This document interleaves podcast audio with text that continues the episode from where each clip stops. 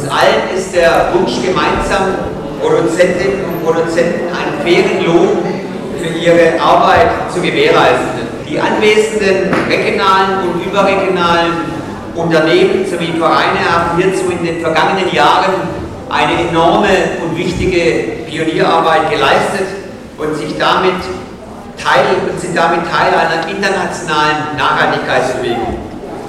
Erfreulich ist, dass der Zuspruch für fairen Handel in der Bevölkerung in Freiburg und in der Region stetig wächst. So begrüßte Bürgermeister Ulrich von Kirchbach die Interessierten auf der Messe für fairen Handel. Weltläden, lokale und überregionale Fairhandelsunternehmen stellten letzten Freitag zentral in der Stadt im historischen Kaufhaus aus und zeigten moderne Alternativen des Welthandels. Die Palette reichte von Handwerksprodukten und Lebensmitteln bis zur Verkostung von Kaffee und Bio-Bananen. Außerdem gab es Vorträge zu den Themen Textilproduktion, Schutz des Regenwaldes und gute Arbeit im Fernhandel. Musikalisch untermalt wurde das von verschiedenen Schulen und Vereinen. Organisiert wurde die Veranstaltung unter anderem vom Weltladen Herdern. Seit 2010 ist die Zahl der Menschen, die faire Produkte einkaufen, um fast die Hälfte gewachsen. Wie unterstützen die Freiburger Bürgerinnen und Bürger den fairen Handel? Möglichst in Bioläden einkaufen oder auf dem Markt, ähm, regional, lokal, saisonal einkaufen, äh, auf Verpackungen verzichten.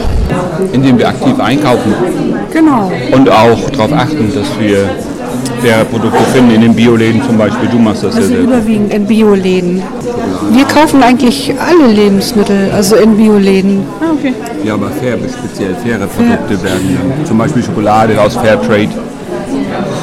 Ja, Schokolade auch aus Fairtrade-Produktion. Bananen zum Beispiel, Fairtrade gehandelt.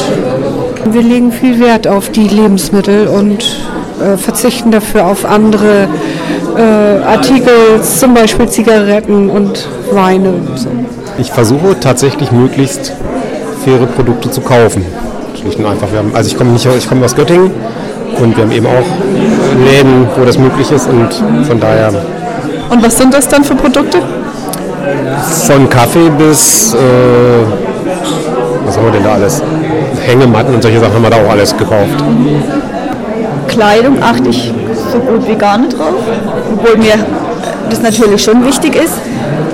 Aber ich habe vorhin gelesen, dass es in Vauban Fairtrade äh, für Jeanshosen gibt. Das finde ich super, da werde ich auch mal hingehen. Sonst ähm, bei den Winterkleidung habe ich mal drauf geachtet. Da gibt es so Patagonia, glaube ich, die Firma und noch eine andere, die ganz gut sein sollen. Aber letztendlich, ich äh, habe drei Kinder, ich kaufe das, was gerade ähm, günstig ist.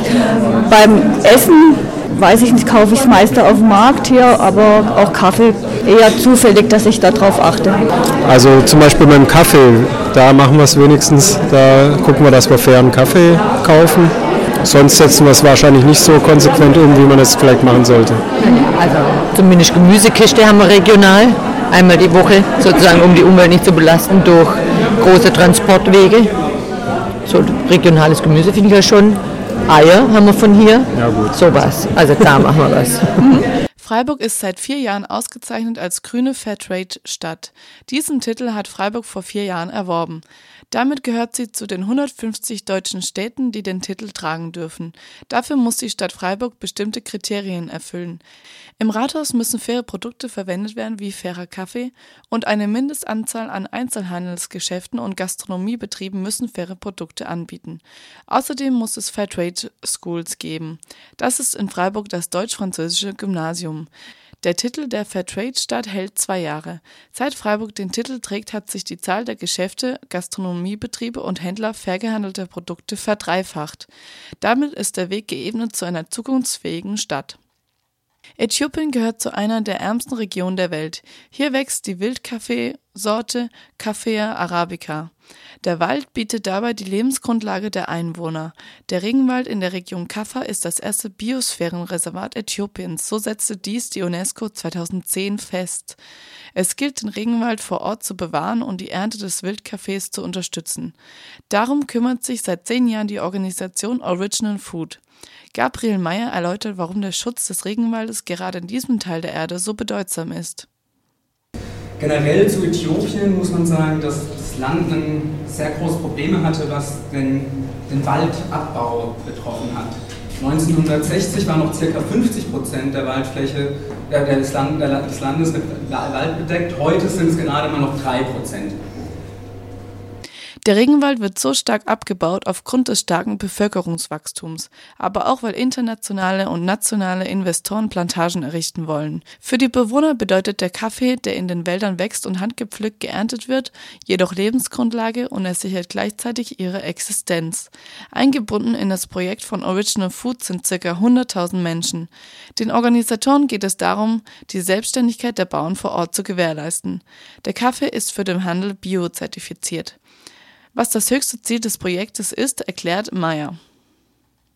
Natürlich steht ganz oben auf dem Ziel immer der Waldschutz und die, die Hauptkomponente des Projekts lässt sich darauf zurückführen, dass ähm, durch Waldnutzung, also nachhaltige Waldnutzung, Waldschutz entsteht.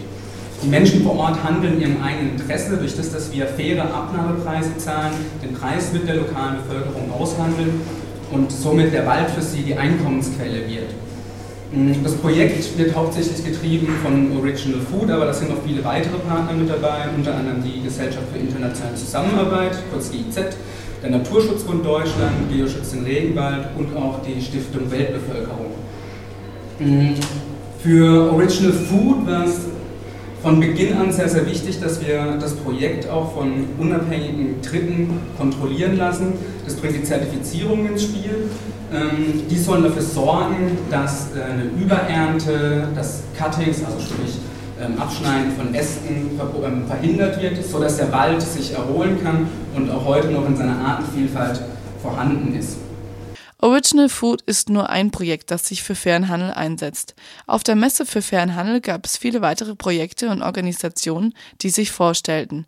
So zum Beispiel die Fairhandelsgenossenschaft Colombo 3, der Importeur und Vertrieb El Puente, Freiburgs Stadt- und Partnerschaftscafé Freinecker und Hängemattenglück. Faire Produkte erkennt man an verschiedenen Siegeln und Label. Von diesen gibt es viele. Dabei gibt es selbstgestaltete Herstellerlabels sowie unabhängig vergebene Qualitätszeichen.